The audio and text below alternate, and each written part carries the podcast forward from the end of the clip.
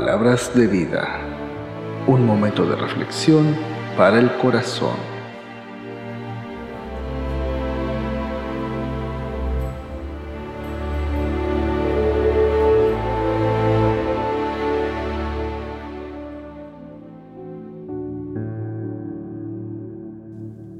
Hola a todo mundo, qué bueno que estás aquí como cada semana escuchando este podcast. Y la intención de hacer esto es que puedas escuchar la palabra de Dios, que puedas escuchar las buenas noticias de Jesús, que juntos podamos aprender más y más de Él, más de su palabra y tú puedas crecer espiritualmente. Si te habrás dado cuenta, yo no hablo de religión, sino que hablo acerca de tener una relación con Jesucristo, una relación que todo mundo puede tener con Él, porque en Él hay esperanza. Y para empezar el tema del día de hoy, quiero preguntarte algo. ¿Alguna vez habrás deseado tener la máquina del tiempo y querer retroceder al pasado para poder evitar un error que cometiste y del cual sabes que en un futuro te llevaría a fracaso y que ese futuro pues ahora es tu presente? ¿Te gustaría? Yo creo que todos nos hemos pensado, imaginado o soñado esto. Y aunque quizás pudiéramos ocasionar una paradoja en el tiempo, pero creo que todos, todos algún momento desearíamos regresar en un momento de nuestra vida y poder evitar una, una mala decisión, una, una metida de pata. Y es que todos quisiéramos muchas veces tener una segunda oportunidad.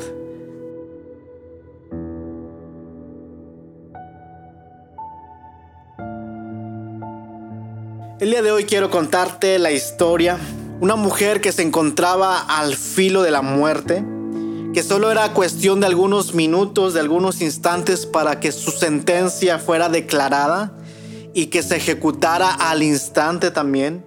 Sin embargo, y para sorpresa de todos, algo inesperado sucede, algo que cambiaría completamente el destino de la vida de esta mujer. Y esta historia se encuentra en el Evangelio de Juan capítulo 8 del versículo 1 al 11 si deseas buscarla.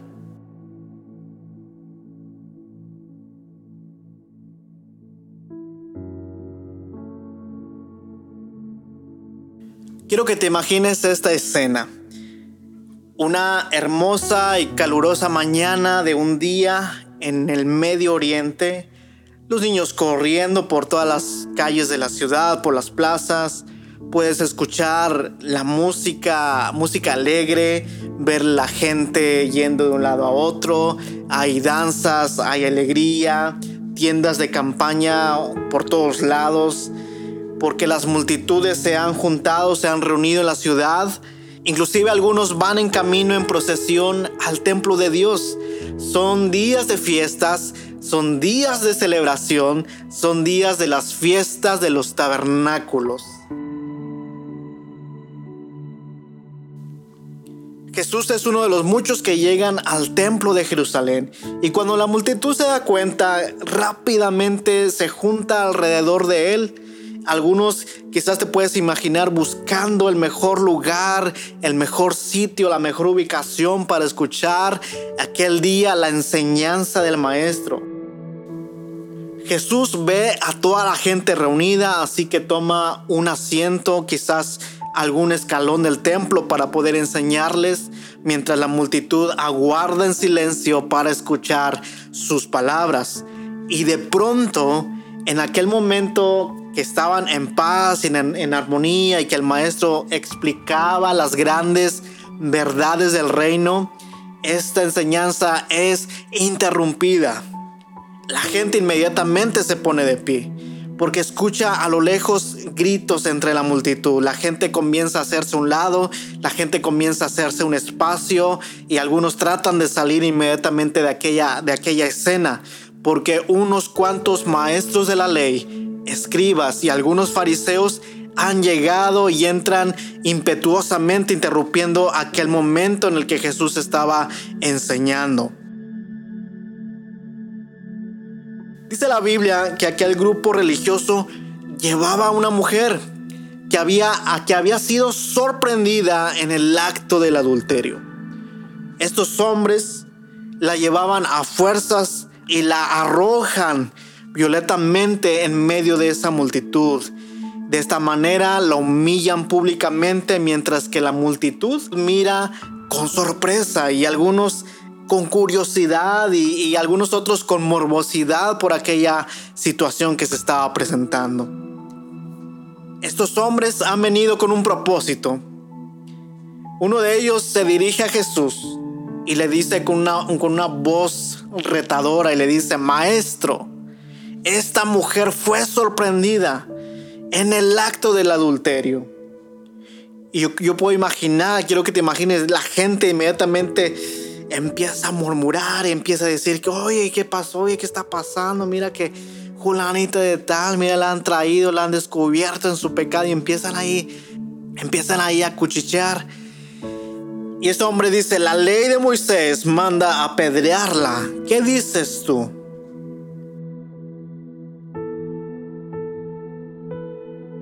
Y dice la Biblia que esto decían tentándole a Jesús para poder acusarle. Los escribas y los fariseos eran expertos en la ley de Moisés y lo que ellos acusaban era cierto. El adulterio es pecado y señoras y señores es un grave delito delante de Dios y que tenía que ser castigado. Esta ley se encuentra en el libro de Deuteronomio 22-22 y dice lo siguiente. Si fuere sorprendido alguno acostado con una mujer casada con marido, ambos morirán. El hombre que se acostó con la mujer y la mujer también. Así quitarás el mal de Israel.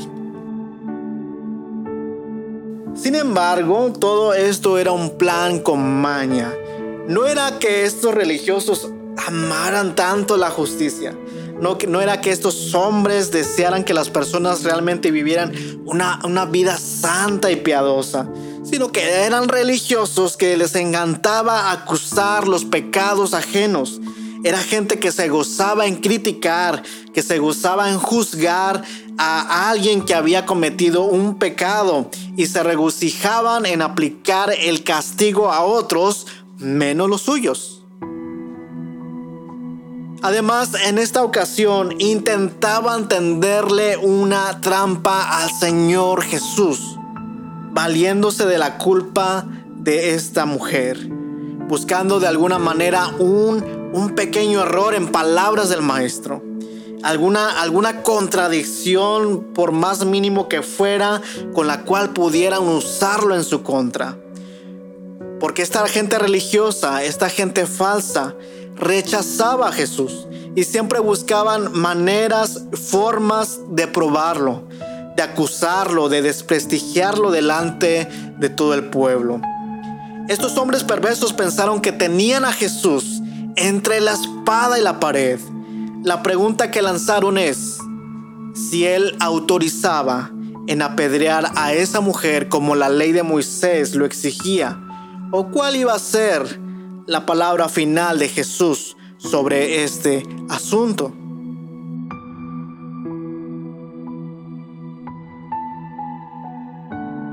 ¿Qué pasaba si Jesús declaraba inocente a esta mujer adúltera?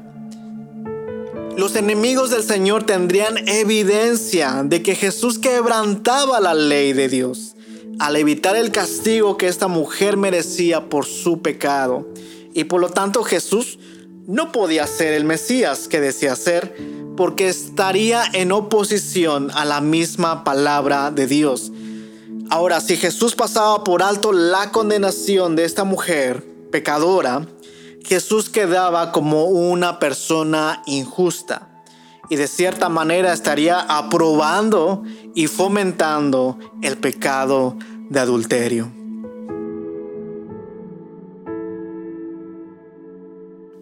Ahora, ¿qué pasaba si Jesús condenaba a la mujer adúltera a la pena de muerte? Jesús quedaría como alguien sin misericordia, que contradecía su mensaje de amor y de esta manera acabaría con la imagen que las multitudes tenían acerca de Jesús, que era el amigo de pecadores, aquel que tenía misericordia. Además que los enemigos de Jesús tendrían una evidencia contundente de que Jesús se rebelaba en contra del gobierno romano.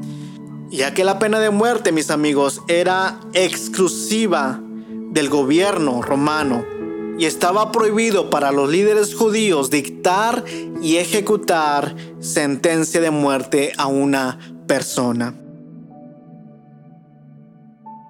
Claramente se puede notar que es una trampa elaborada de estos hombres acusadores.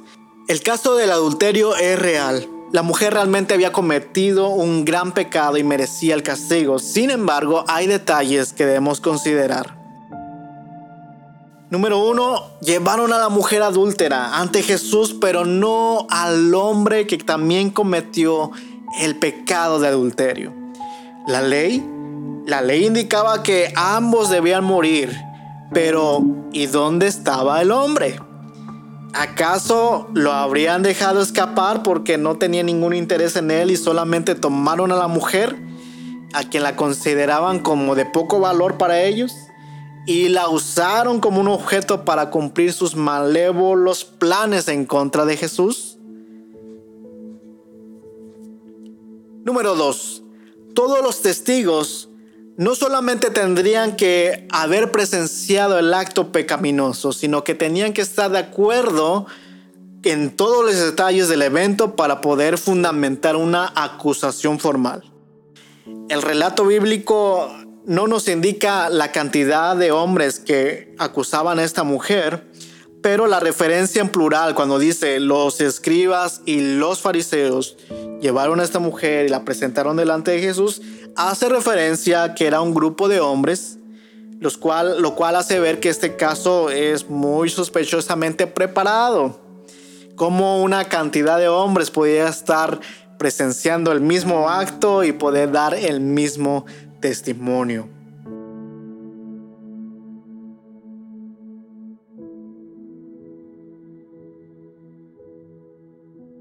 Seguimos con la historia. Jesús queda en silencio ante la exigencia de estos hombres que han venido a consultarle un caso ventajoso para ellos. El Señor Jesús, el gran maestro, él simplemente se inclina, dice la palabra, con su rostro al suelo, comienza a escribir con el dedo en el polvo. Estos hombres religiosos se indignan ante la indiferencia del maestro y comienzan a levantar la voz y a exigir una respuesta del maestro. Sin embargo, Jesús sigue escribiendo en el polvo. Pero estos hombres no se van a rendir, han venido para conseguir un objetivo atrapar a Jesús de alguna forma para poder acabar con él. De tal manera que comienzan a presionar aún más para que Jesús tenga que responderles en aquel momento. Y como ellos siguen exigiendo una respuesta del maestro, Jesús levanta la mirada por unos instantes. Te puedes imaginar, él mira a aquellos hombres a los ojos a esos hombres que acusaban a esta mujer y les dice con una voz apacible, serena, pero directa y contundente. Muy bien, pero el que nunca haya pecado, que tire la primera piedra. Y luego él vuelve a inclinarse y sigue escribiendo en el polvo como si nada la gente queda completamente asombrada ante lo que acaba de decir el Señor Jesús. Y sus adversarios, esos hombres religiosos que habían ido a presentarse delante de Jesús acusando a esta mujer, quien ellos habían pensado que su plan era infalible, que no tenía escapatoria Jesús,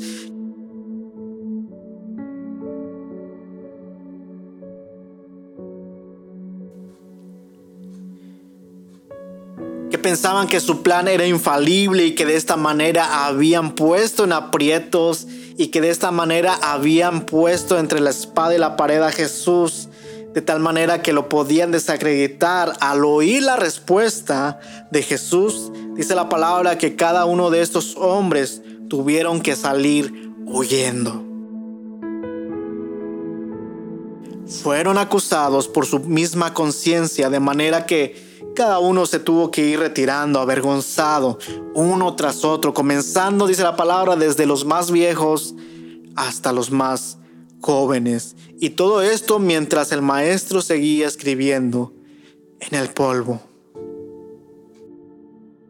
Jesús no niega el pecado de esta mujer, no lo minimiza, pero él quiere tratar con la hipocresía religiosa de estos hombres. Estos hombres quienes se creían autosuficientes, super santos, se creían con la autoridad para juzgar a diestra y siniestra, con crueldad, con malicia y sin compasión. Hay un pasaje interesante que encontramos en la Biblia, en el Evangelio de Mateo, capítulo 7, versículo 3 al 5, y dice lo siguiente, en palabras de Jesús. ¿Y por qué miras la paja que está en el ojo de tu hermano y no echas de ver la viga que está en tu propio ojo? ¿O cómo dirás a tu hermano, déjame sacar la paja de tu ojo y he aquí la viga en el ojo tuyo? Hipócrita, saca primero la viga de tu propio ojo y entonces verás bien para sacar la paja del ojo de tu hermano. Jesús le da la vuelta al asunto. Su respuesta es magistral. Él les dijo que el que nunca haya pecado, ¿qué quiere decir? Que el que nunca haya siquiera tenido la tentación o el deseo de hacer lo mismo, que fuera la primera persona en ejecutar la condena. Jesús, mis amigos, conoce nuestros corazones. Él conoce nuestra vida. Y la Biblia dice que Dios inclusive sabe cuántos cabellos tenemos. Por lo tanto, el Señor sabía perfectamente la vida y las acciones pecaminosas de esos hombres, de esos escribas, de esos fariseos que hacían pecado en lo oculto. Estos hombres comenzaron a sentir el remordimiento por sus malas acciones, por su vida pecaminosa y fueron acusados por su conciencia, de manera que empezaron desde los más experimentados, los más viejitos, fueron saliendo uno a uno hasta llegar a los más jóvenes. Todos quedaron atrapados en su propia trampa.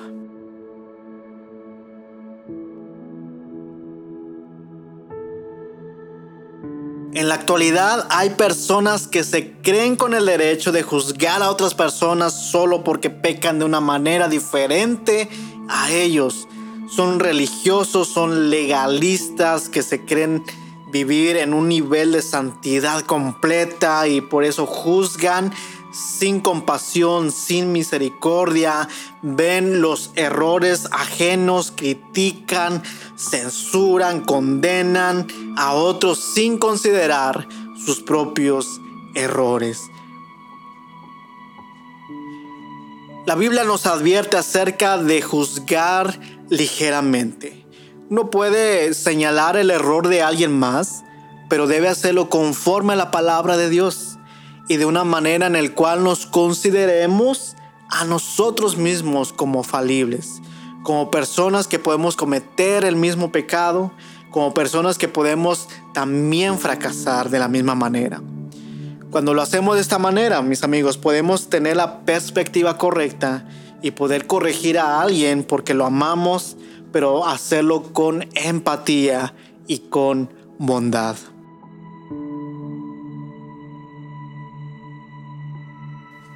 Y continúa la historia diciendo que después de que se marcharon estos hombres, escribas, fariseos, religiosos, quedaron solamente Jesús y la mujer, la cual se encontraba aún en medio de aquella, de aquella multitud que estaba impactada por lo que había presenciado. Entonces Jesús levanta su mirada y le pregunta a la mujer que se encontraba tirada en medio del suelo y le dice, Mujer, ¿dónde están los que te acusaban? ¿Ni uno de ellos te condenó? Y ella temerosa levanta su mirada del suelo, mira por todos lados y se da cuenta que aquellos hombres que la habían traído, que la habían acusado, que la habían señalado, que la habían condenado, desaparecieron, ya no están.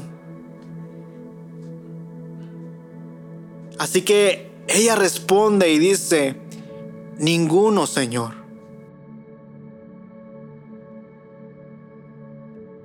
Entonces Jesús le dice unas palabras que cambiarían su vida para siempre. Él le dijo, ni yo te condeno, vete y no peques más.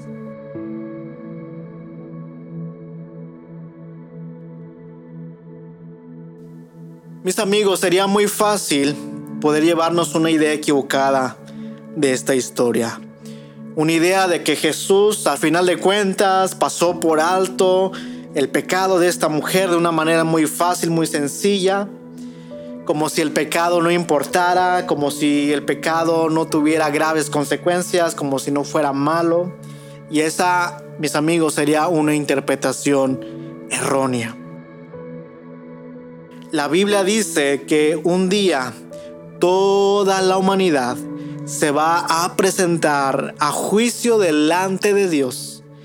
Vas a tener que rendir cuentas de todas las acciones que realizaste en esta vida. Lo que Jesús le dice a esta mujer es que Él no la condenaba en ese momento.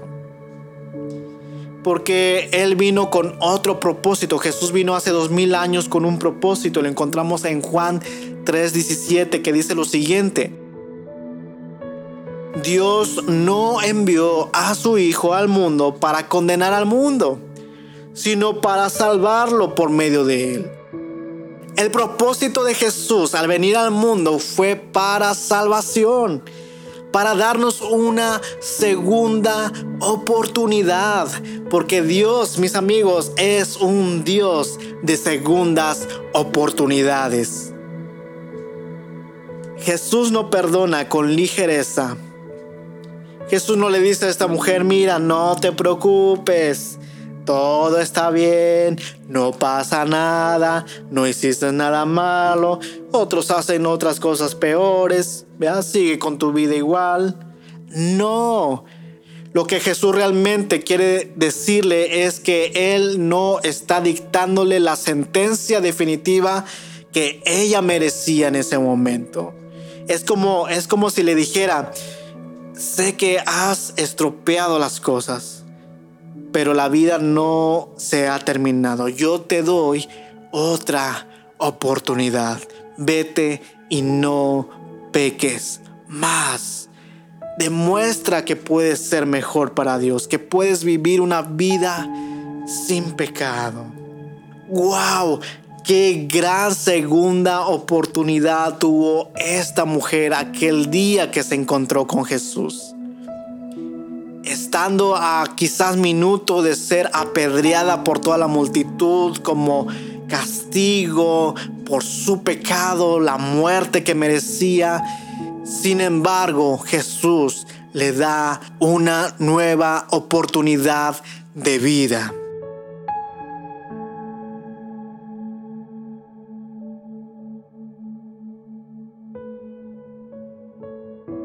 Mis amigos, ¿cuántos quisieran una segunda oportunidad como esta mujer la tuvo?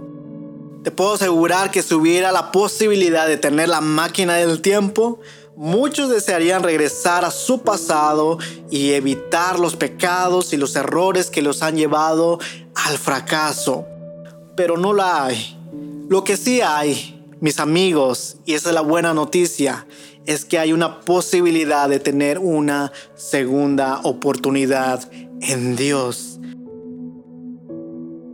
Vemos en esta historia que mientras los escribas y los fariseos querían apedrear a esta mujer, Jesús deseaba perdonarla. Ese es Dios. Ese es un Dios que perdona. Ese es un Dios misericordioso. Es un Dios de segundas oportunidades. Que cuando fallamos, porque muchas veces le fallamos a Dios, Él está para levantarnos. Él está para darnos una palmadita y nos impulsa a seguir adelante. No nos da lo que realmente merecemos, que es la condenación. Y de eso se trata el Evangelio de Jesucristo. Él vino para recibir el castigo que tú y yo merecíamos, la condena, todo el peso de la ley por nuestros pecados. Y solo así nosotros hemos podido tener la oportunidad de recibir de su perdón.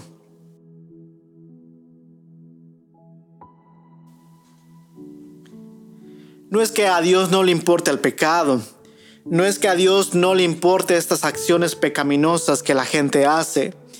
El pecado, mis amigos, el pecado lastima el corazón de Dios y las consecuencias del pecado son terribles. Es más, un día Él se sentará a juzgar como el Dios justo, santo y perfecto que es, el único que está autorizado para hacer justicia. Por eso Jesús le dice a la mujer, vete y no peques más. No es un perdón fácil, no es un perdón ligero, no es un perdón en el cual no exija algo. Es un perdón que implica un arrepentimiento verdadero y de esta manera, mis amigos, podemos vivir una nueva vida con la ayuda de Cristo Jesús. Mi amigo, tú tienes una segunda oportunidad, quizás hasta una tercera, una cuarta oportunidad que Dios quiere darte en este momento si tú se lo pides, aunque no lo merezcas, no importa lo que hayas hecho, Él está dispuesto a perdonarte una vez más. Pero tienes que saber esto, que necesitas arrepentirte de corazón. Necesitas alejarte completamente de todo el pecado de tu vida. Y esto, mis amigos, se demuestra con tus acciones día a día. El que robaba, que ya no robe más. El que mentía, que ya no mienta más. El que adulteraba, ya no adultere más. El que hace cosas indebidas, ya no las haga. Eso es realmente un arrepentimiento real y es lo que desea Jesús. Quizás en esta hora hay alguien que dice, yo necesito ese perdón. Yo te invito a que cierres tus ojos ahí donde, en donde quiera que te encuentres y digas esta oración conmigo con mucha fe y de todo corazón. Señor Jesús, reconozco que soy pecador, que merezco el castigo eterno por mi vida de pecado, pero necesito el día de hoy tu perdón y tu misericordia. Dame una oportunidad más. Prometo no volver a hacer el pecado. Te recibo como el Salvador de mi vida y reconozco que tú Jesús eres el Señor y el único Dios verdadero. Recíbeme como un hijo tuyo. En el nombre de Jesús. Amén.